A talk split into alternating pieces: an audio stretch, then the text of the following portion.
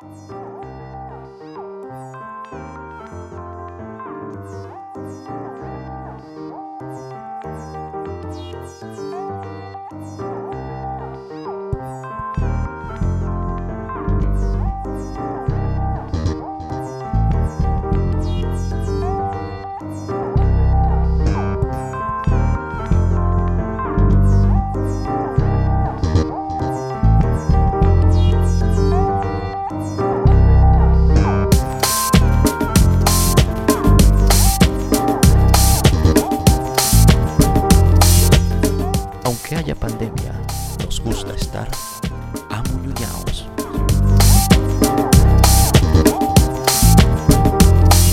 Bienvenidos a este segundo programa de Amuñaos.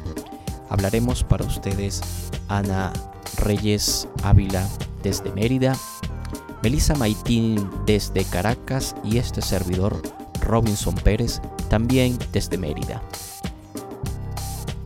Hoy estaremos conversando acerca de lo local, todo lo que implican las ideas, conceptos, e incluso intenciones que giran en torno a trabajar con esta propuesta. Les recordamos que pueden colaborar con nosotros o escribirnos a nuestras redes que aparecen en la página de publicación del podcast. Bienvenidos nuevamente y esperamos que sea de su completo agrado.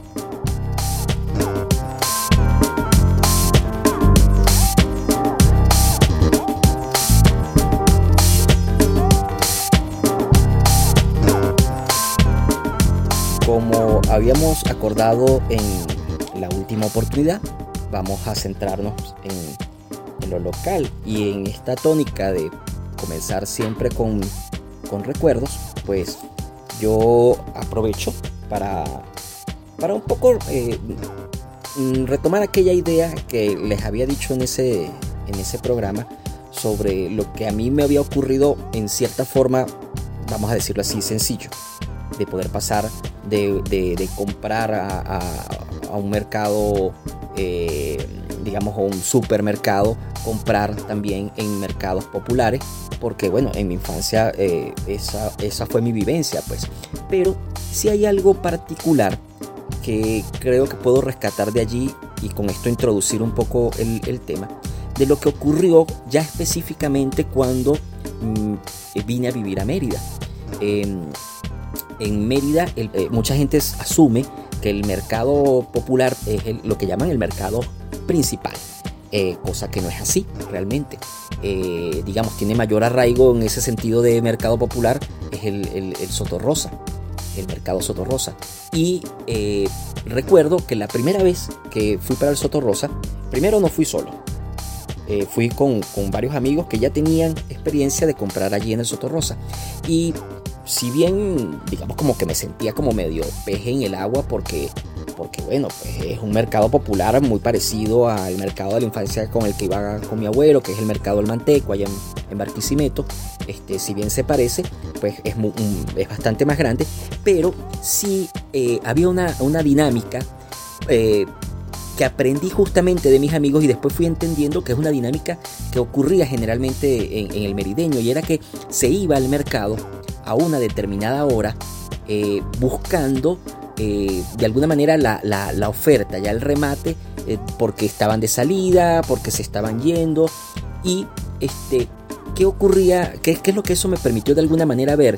Que eh, eh, lo observaba en, mis amigos, claro, esto lo estoy pensando en, la actualidad, pero, pero en aquel momento no, lo pensaba así como tal, pero, pero sí, sí, sí pienso o, observo que en aquel entonces no era solamente el hecho de, esperar la hora, del momento propicio, sino que había cierta conexión, había cierto elemento de, mira, vamos a donde fulano, que ya debe estar cerrando, o vamos a donde tal, que tiene tales productos, eh, o vamos a buscar aquel, no pasemos por este que este no este no da mejores precios, aquel incluso llega a regalar, ¿sabes?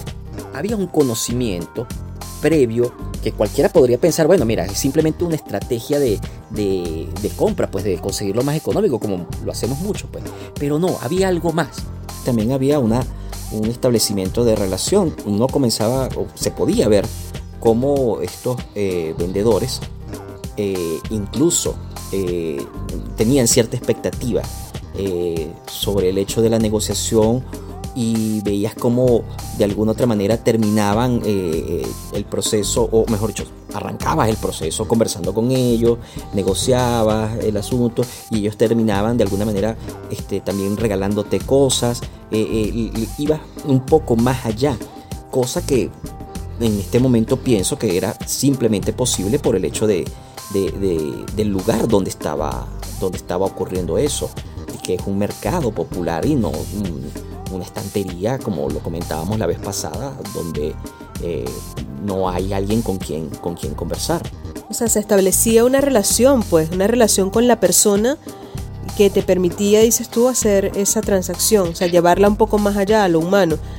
Eh, la, el tema del supermercado evidentemente nos pone en el estado de, no tener con quién ni siquiera, a quién, perdón, preguntarle de dónde viene o a dónde va eso que estamos consumiendo, eso que estamos comprando. Sí, pero más allá de ello, yo lo que, lo que digo es, lo que me interesa es remarcar, es la decisión de ir al Soto Rosa. Claro. Por eso. Y no, y no, por, por, y no ir a un supermercado. Por eso por tener la posibilidad de una relación y no porque me vaya a salir más económico o que vaya a conseguir este, cosas, cosas regaladas. La relación pesaba mucho, era lo que me daba cuenta que, que en ese llegar de los, de los compañeros y decir vamos a donde fulano, vamos a donde mengano, la decisión no estaba privando solamente lo, lo, económico, había otro, otros elementos, otros elementos allí. Bueno, realmente yo puedo, yo puedo decir ya desde mi experiencia que ir al mercado es tal cual, así es una experiencia, es un, paseo en el sentido de que yo no, no, voy al mercado solo por la compra, sino justamente por la conversa, por, escuchar al otro decir de dónde viene el producto, por, por mirar, por, por, por tocar, por oler, por, eh, por esa relación, ¿no? por, esa comprensión además de, del producto y por la comparación. Una cosa que yo disfruto mucho de los mercados es la posibilidad de tener en un mismo espacio eh, diversos, eh, diversidad de productos y diversas eh, opciones del mismo producto. O sea, yo puedo decir, decidir comprar el tomate de fulano o de mengano en función no solamente de si está bonito, si está feo, si está grande, si está chiquito, si está caro, sino también de, bueno, si el señor a veces me da nota o no me da nota. Así de sencillo. Creo que muchas veces también es algo que no encontramos en otros establecimientos en la, en la ciudad y que pertenecen a ese ámbito de la compra, eh, de la decisión de compra, ¿no? Eh, el mercado para mí es un universo, un universo de sensaciones y eso incluye justamente la relación que se establece con, con el vendedor. Eh, de todos modos creo que, que, es un punto clave, es un punto clave en la decisión de consumo, que, la mayoría de nosotros la tenemos consciente o inconscientemente. Digo, no, no vamos a comprar donde nos tratan mal, o creo yo que nadie lo hace, eh, espero que nadie lo haga, pero, pero más allá de eso siempre intentamos establecer relaciones saludables, relaciones bonitas con quien nos está vendiendo el producto. Y eso se traslada al producto mismo. Tenemos esa referencia como un recuerdo, donde compré esto, donde compré aquello, está intrínsecamente relacionado con quien me lo vendió. Con, el espacio donde lo adquirí, con el recuerdo que tengo de lo que tenía al lado, con lo que no compré por alguna razón. O sea, nuestra alimentación, y lo dijimos en algún momento anterior, nuestra alimentación está plagada justamente de eso, de memorias, de sensaciones, que es lo que la hacen eh, rica, lo que la, llenan de, significado, de contenido. Yo, quisiera acotar una pequeña cosita. Tal vez debemos dejar de hablar de relaciones de consumo, ¿sí? Y comenzar a hablar es de, intercambio. Que la premisa cuando vamos a un gran supermercado, vamos como consumidores. Tal vez cuando vamos a un mercado popular o donde nos permitan de alguna manera esa posibilidad de compra local, vamos en una relación de intercambio, no de consumo específicamente o, solamente. Eso quería, quería acotar. O sea, igual que cuando compramos directamente al productor. Ahí no estamos en una relación de consumo, ahí estamos en una relación justamente de comprensión de quien produce y eso es intercambio. Amuñuñaos. Es un hecho conocido que durante miles de años nosotros teníamos nuestras propias tradiciones. Eh, ciertamente eh, es es una buena acotación de Robinson, eh, que el punto crucial está en cambiar las relaciones de consumo o diferenciar las relaciones de consumo con las relaciones de intercambio, ¿no? Pero yo más que todo creo que, que lo que superpone estos dos conceptos es el tipo de relación social que se establece en momentos determinados de la historia. Y esos tipos de relación social también están muy vinculados con el tipo de actividad económica que se establezca. Eh, cuando yo los escucho a ustedes y eh, recuerdo cómo era en mi caso, teniendo nosotros más o menos edades similares, hay algo que va coincidiendo y es que así como entre los 80 y los 90 los supermercados tuvieron un punto, digamos, crucial en todo este cuento, en algún momento, ya a partir de la segunda década, o sea, eh, ya sea el del 2010 en adelante, este, a pesar del nivel súper alto que teníamos aquí en Venezuela de consumo, de consumo además de productos suntuarios y de productos importados y todo esto, este, comenzaba un cambio. Y es que, por ejemplo, las grandes cadenas de supermercados estaban siendo de alguna manera golpeadas por este el exceso de demanda de otro tipo de cadenas eh, más vinculadas a un eh, propósito de Estado que hacían que eh, las, las, grandes corporaciones, pues voy a hacer aquí una propaganda gratuita, cada central mairense, empezaron a disminuir como la cantidad de oferta que tenía. Y paralelamente a que eso ocurría, empezamos todos nosotros a ver que en los mercados a cielo abierto, en los mercados populares, había más oferta de productos. Esto lo digo porque cuando yo estaba pequeña, ciertamente yo sí iba a los mercados eh, municipales, mercados populares, pero nunca tenían tanta variedad como la que yo veo hoy en día. Y eso tiene un poco que ver con que ha cambiado, como decían ustedes mismos, el tipo de relación social que se ha establecido con quienes producen las cosas. Entonces cuando el consumidor este, comenzó a ver que eh, podían encontrar maneras de llegar al mismo producto de otras maneras, empezaron a cambiar el, la vía a la que accedían a ese producto. ¿okay? Eso sumado a que, y, aunque algunos lo vean muy, muy triste y crítico, eh, los espacios de crisis nos han permitido eh, reconfigurar eh, la manera de, consumir alimentos de parte de cada uno de nosotros. ¿okay? Y bueno, remitiéndome un poco a lo que ustedes señalaban, que más bien es la vivencia, el momento en el que yo me di cuenta o me hice la pregunta, ¿quién produce lo que yo consumo? Y cómo le llego, eh, ciertamente sí fue, claro, fue una combinación eh, de cambio personal, o sea, de cambio de familia, que me tocó junto con mi hermana como hacerme cargo de las compras, pero además eh, coincidió con un proceso de crisis que se empezaba a, que empezaba a ser mella dentro de, dentro de nosotros como, como país, que ya fue a partir del 2012, 2013. Pues. Yo percibo que para mí el cambio estuvo a partir de, de ese momento. Eh, yo establecería, entendiendo la situación como, como una situación compleja, que, de alguna u otra forma no estamos hablando solamente de, decisiones personales, mm, digamos que son tomadas eh, muy, eh, muy espontáneamente, ¿no? Este, pienso que estamos inmersos en toda una, gran estrategia sin ánimo, sin ánimo conspiranoico, pero que nos da para pensar eso. Eh, una, hay, habían, existían estrategias donde este, tú terminabas simplemente por no preguntarte, sino simplemente hacías y, consumías y ibas y comprabas y, las cosas estaban donde estaban. Pues entonces tenías, como tú dices, unos mercados tal vez a cielo abierto sin mucha variedad, en cambio otros lugares con muchísima variedad, ¿ok?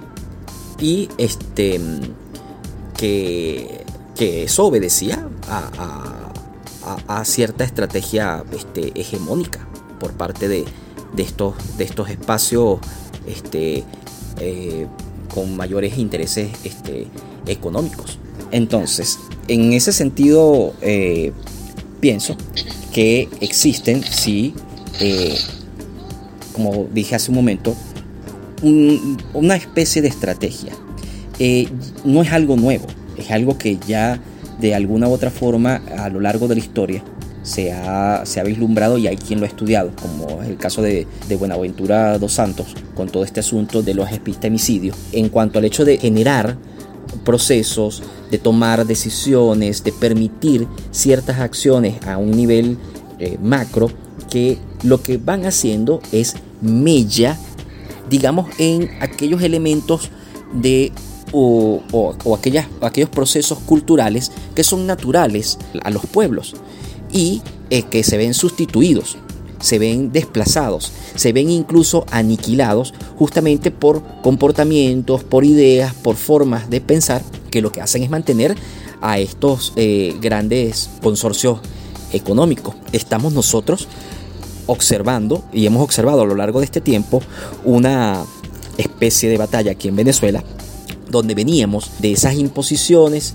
sin cuestionamientos y como tú bien lo dices, eh, hay un punto en nuestra historia, en nuestra historia contemporánea, 2000, 2012, por allí alrededor de ese, de ese momento, donde se venía poco a poco luchando contra eso y hubo un quiebre, hubo, hubo, hubo ciertos, ciertos cambios, pues, pero en un cambio hacia la vía contraria, en un cambio donde se rompe con esa hegemonía que tenían estos grandes espacios, pues. No sé qué, qué opinan ustedes, cómo lo ven en ese sentido. Aunque haya pandemia, nos gusta estar amuñados. Sí, bueno, coincido plenamente con, con, esa mirada. Este, y claro, siento que nosotros, eh, finalmente consumidores, hemos sido espectadores hasta un momento de todo esto que está ocurriendo. ¿Cuándo? Eh, tomando conciencia o no de lo que acabas de decir, porque bueno, hay gente que no, que no lo, no lo ve así, indistintamente de eso, eh, ha habido un cambio en nuestra forma de consumo, pero más allá de eso, y aquí tomo las palabras de Ana Mercedes, ha habido un cambio en el tipo de relación social que yo establezco con mis pares. Entonces, en ese sentido, este, me es, eh, y, y, recordaba escuchándolo, si vemos la diferencia, hay una geometría del poder que se establece este, en un supermercado distinta a la que se establece en un mercado eh, municipal o en el abasto cercano a mí o eh, con los productores que empiezo a conocer, en el que, si se dan cuenta, en los supermercados eh, el dependiente, o sea, el que me atiende, está en, o, lo, nos divide una gran, un gran, una gran nevera llena de cosas, de productos eh, además supraprocesados, ultraprocesados, este, y no me permite tener una relación social, digamos, de alguna manera sana con el, con el vendedor, porque el vendedor está respondiendo a lo que, a lo que la gran, a lo que su empresa le está pidiendo que responda. Cuando ya yo llego, cuando ya yo eh, me propongo tener otro tipo de relación social con el productor o con quien tengo cerca en mi localidad, este, inclusive lo veo a la cara, le veo las manos, eh, estamos mucho más cerca y hay una, una relación distinta, eh, inclusive kinestésicamente hablando. Pues entonces, sí, coincido plenamente con lo que señala, señala Robinson. Sí, concuerdo contigo, Melissa, en lo de la relación social. Creo que es importante, en este caso, cuando estamos tratando de definir o buscamos eh, esa idea de definir este, lo que sería eh, los derechos, ¿sabes? Que, como consumidores tenemos. Creo que voy a resaltar o voy a, retomar eso que estás diciendo justamente del tema de, la diferencia o de la forma en la que ha cambiado nuestra relación de consumo. Voy a seguir hablando de consumo, aunque Robinson introdujo aquí el tema intercambio, eh, porque, porque tenemos que hablar también de lo que es legal, o sea, de lo, de lo que podría o no estar establecido en nuestro país como derechos que tenemos como consumidores. O sea, como consumidores en cualquier país del mundo tenemos derecho a estar informados. O sea, saber qué nos están vendiendo, qué estamos comprando, qué estamos comiendo. Pero creo que en nuestro país hay una cosa importante eh, que a tomar en cuenta, es que esa información solamente la tenemos con certeza en el momento en que establecemos una relación con el, con el productor. O sea, en el momento en el que cambia nuestra relación de, de, consumo, el momento en que comienza a convertirse en intercambio. Sabes, las etiquetas, lo dije en algún momento también anterior, las etiquetas en nuestro país realmente no exponen la totalidad de la, de la mm, de la situación de ese producto. Voy a decir la situación porque hay que hablar de componentes, proceso, contaminación cruzada, bueno, un montón de cosas, ¿no? Pero eh, las etiquetas, pero no, las etiquetas no exponen realmente en nuestro país la totalidad de esa realidad y por ello no, no se corresponden con ese derecho que estoy mencionando. Cuando hablo directamente con un productor o cuando me acerco a la posibilidad de hablar con un productor, eh, bueno, tampoco estoy exenta de que el tipo me mienta, ¿no? Y me diga que, que sembró la papa y resulta que es mentira, eh, que se la compró un fulano. Pero puedo echar mano de lo humano, puedo echar mano de mi, de mi, de mi relación con esa persona para poder decidir eh, si compro o no y qué compro y cuál es la condición de, de, regresar incluso a fortalecer esa relación. Quiero insistir en lo del cambio en el manejo de, los términos, es decir, el dejar de hablar de consumo y referirnos a intercambio, eh, argumentando desde otra, desde otra perspectiva, eh, que tiene que ver específicamente con lo que son los, los, las ideas que comienzan a circular las imágenes que empezamos a manejar, porque eh, como lo vienen comentando ustedes desde hace un momento, eh, hay toda una serie de intercambios que como bien señaló Melissa, este, comienzan a producirse incluso a nivel corporal. También hay eh, circulación de, las ideas y eso a su vez genera circulación de comportamientos entre, entre los grupos hay una noción que se conoce como las representaciones sociales. Estas están constituidas por todas aquellas creencias, ideas, imaginarios que eh, se nutren, se conforman en los senos de los distintos grupos. Por lo tanto, son de alguna manera manejadas, transformadas justamente por los usos que le dan este, estos grupos. Pues. Eso, al ser conocido también por otro tipo de, entidades, de organizaciones, pues está sujeto a, manipulación, está sujeto a justamente a cambios que obedezcan a intereses bien, bien particulares. Y basta con, hacer una, digamos, una observación muy, muy empírica en, cualquier red social. Eh, por ejemplo, tú buscas en, en Instagram tres etiquetas diferentes. Tú colocas por ejemplo, colocas eh, intercambio local o colocas consumo local o colocas compra local y vas a conseguir unas diferencias en cuanto a la cantidad de posts realmente muy significativas. Intercambio local eh, no, aparece en, las búsquedas con, con más de 100 publicaciones. En cambio, etiquetas como eh, consumo local, estamos hablando de eh, aproximadamente unos 197 mil y para dele para allá en cuanto a número de publicaciones. Compras locales eh, está, está en un rango en un rango intermedio.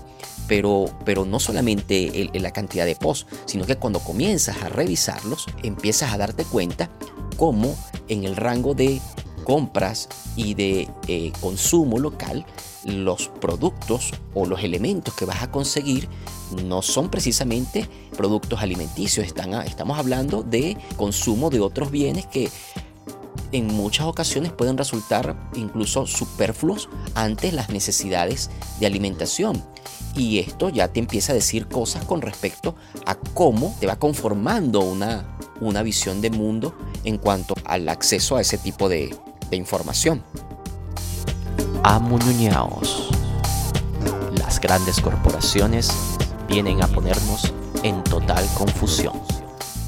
Eh, Sabes que el 19 de marzo el Instituto Samuel Robinson en uno de sus reportes nos estaba pues hablando sobre cómo el capitalismo global viene cocinando las próximas pandemias de nuestro tiempo. Eh, en este informe señalaba que el modo de producción capitalista a, escala global, ese que nos tiene pues todo permeado eh, y que está centrado en la macroproducción alimentaria, está sentando las bases de una próxima explosión de nuevas pandemias. Estas pandemias se vislumbran todavía mucho más agresivas y eh, se piensa que se van a producir con cierta periodicidad.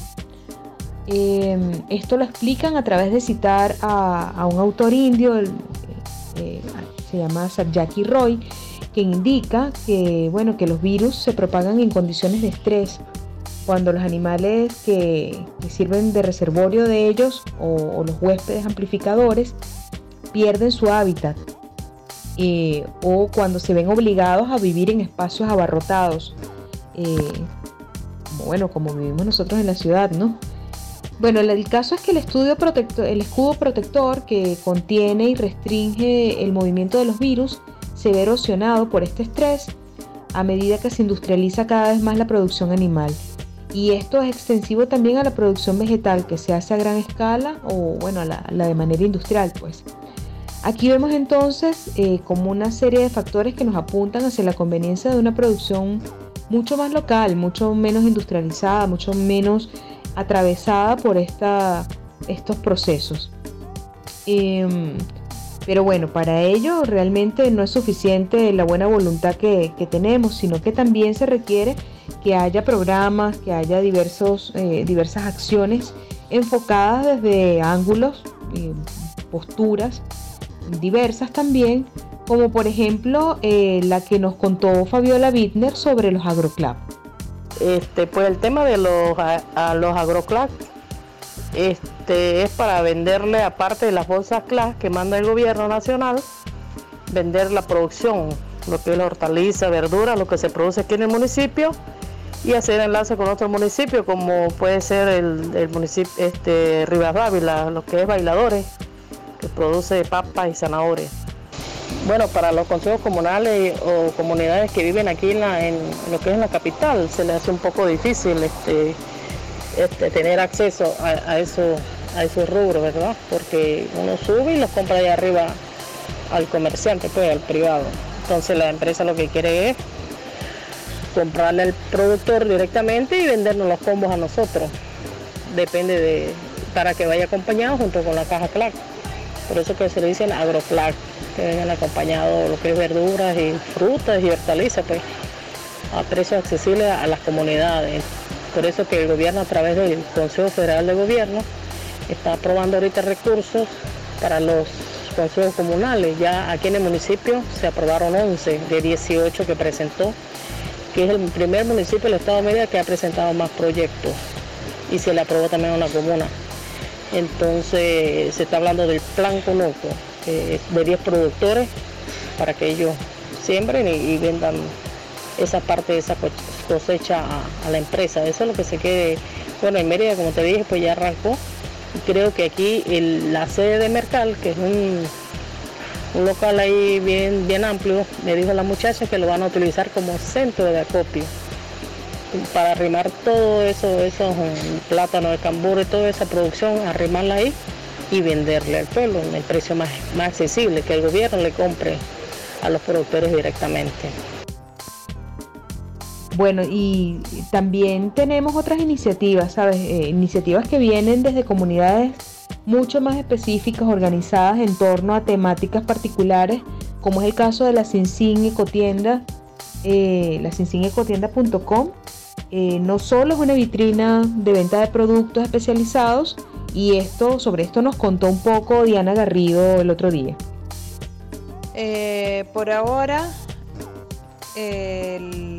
la tienda es esto, un lugar donde nos juntamos todos a mm, mostrar nuestro trabajo pensado para una comunidad que es de pacientes y no de clientes. Ese eh, ha sido el objetivo, el objetivo fundamental desde que iniciamos con la organización de la feria de alimentos aptos para todos. Eh, ese ha sido el objetivo fundamental que nos ha movido, atender un público cautivo, necesitado, de necesitado de propuestas, de servicios, de talleres de formación y de productos.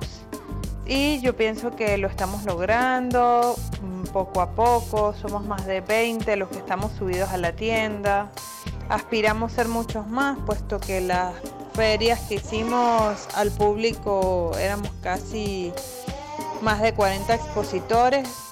Aspiramos ir creciendo pero sin duda hoy día ya ofrecemos em, una gran opción en muchos aspectos a esta comunidad, a esta comunidad de personas que desean cambiar, que desean cambiar de alimentación, que desean cambiar de hábitos, que desean cambiar de vida, que desean de cambiar de formas de consumo, que em, desean consumir local, que desean eh, consumir sin agrotóxicos, que desean activar la economía local, el comercio local, que desean preservar la semilla local, la semilla autóctona, eh, no transgénica, etcétera, etcétera, etcétera. Yo pienso que estamos bien encaminados y agradezco el apoyo que nos dan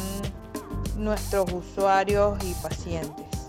Y bueno, por supuesto deseo que ese apoyo también crezca eh, con el tiempo para poder sostener y hacer crecer esta comunidad, tanto de productores como de prosumidores. Además, y bueno, tenemos también la experiencia que nos cuenta Esther Marcano sobre las compras colectivas que comenzó haciendo junto al colectivo La Juntera y a Retruque y que posteriormente mantuvo en su ámbito familiar, con amigos cercanos, con familia cercana, eh, hasta el día de hoy. Fue por allá en 2014 cuando en Venezuela los anaqueles se vaciaron de la comida que creíamos indispensable. En ese momento ya tenía mis propios hijos y estaba rodeada de mis amigos quienes eran mi nueva familia. Juntos empezamos a comprar de otra forma. Ya no iba cada quien al supermercado de manera individual, sino que nos organizamos para hacer compras al mayor. Así, comprar al mayor y repartir la comida nos juntaba una vez al mes en una de las cocinas que amorosamente nos abría sus puertas. De nuevo el bullicio, la alegría y la comida en comunidad aparecían en mi vida para recordarme que la vida en familia es más sabrosa. De esos sábados salían sacos llenos de frutas y vegetales, grandes ollas de alimentos procesados y muchísimas recetas nuevas.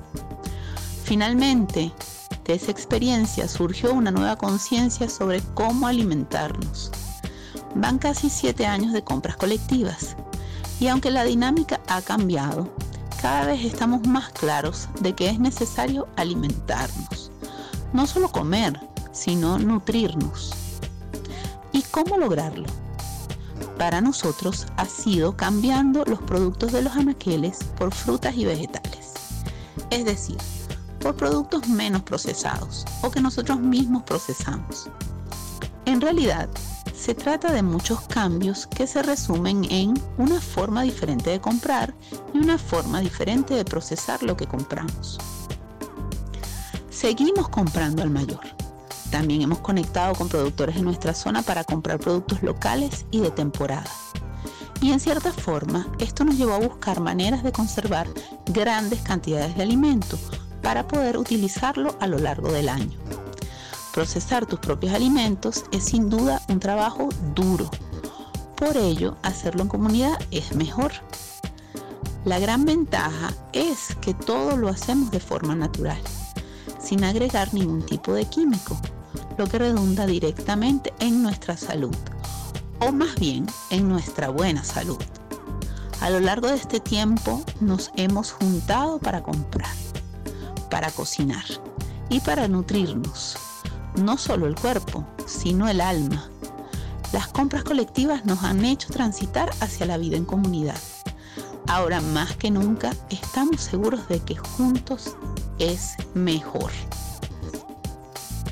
Llegamos así a el final de esta segunda emisión de Amuñuñaos. Esperamos que haya sido del completo agrado de todos ustedes. Ya saben que pueden comunicarnos sus ideas, aportes e incluso sus quejas a través de nuestros correos electrónicos o nuestras redes sociales. Hemos participado hoy desde Caracas, Melissa Maitín y desde Mérida, Ana Mercedes Reyes Ávila y Robinson Pérez.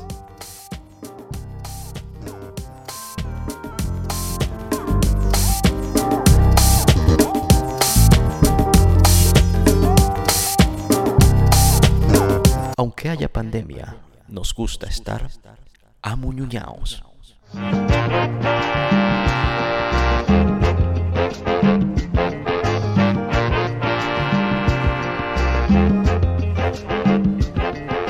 I work a many business and we are in Africa. I work a many business and we are in Africa. North and south, them get them policies. One Christian and the other one Muslim. Anywhere the Muslims them therein. Senior Halaji, now him be director. Anywhere the Christians them therein. Now the best friend to Bishop, now him be director.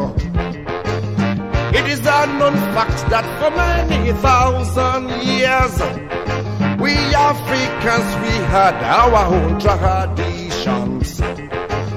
This money making organizations, them come put we Africans in total confusion to Jesus Christ our Lord. Amen. Amen. Amen. By the grace of Almighty Lord. Amen. Amen. Amen. In spiritu Christus mas Jesus mas Texas mas Jesus mas Jesus. Amen. Amen. Allah akbar Muhammadu salam alaikum Allah. Amen. So waka waka waka. Waka waka waka. I go many places. Waka waka waka. I go government places. Waka waka waka. I see see see. Waka waka waka. All the bad bad bad things. Waka waka waka. Them they do do do. Waka waka waka. Look who Obasanjo. Before anything at all, ain't go they shout. Oh Lord, oh Lord, oh Lord, Almighty Lord, oh Lord, oh God. And then they do bad, bad, bad, bad, bad, bad, bad, bad, bad, bad, bad, bad, bad, bad, bad, bad, bad things to Jesus Christ our Lord. Amen. Amen. Amen. By the grace of Almighty Lord. Amen. Amen. Amen. I say, look who you're a doer. I say, look who you're a doer. Before anything at all, ain't go to shout. Abahala, abahala, abahala, abahala, abahala.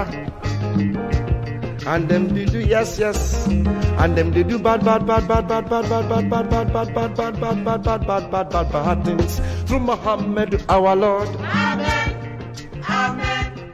Amen. By the grace of Almighty Allah. Amen. Amen. I waka waka waka. Waka waka waka. I go many places. Waka, waka, waka. I go government places. Waka, waka, waka. I see, see, see. Waka, waka, waka. All the bad, bad patterns. Waka, waka, waka. And the do, do, do. Waka, waka, waka. They steal all the money. Waka, waka, waka. They kill many students. Waka, waka, waka. They burn many houses. Waka, waka, waka. They burn my house too. Waka, waka, waka. They kill my mama. Waka, waka, waka. So I carry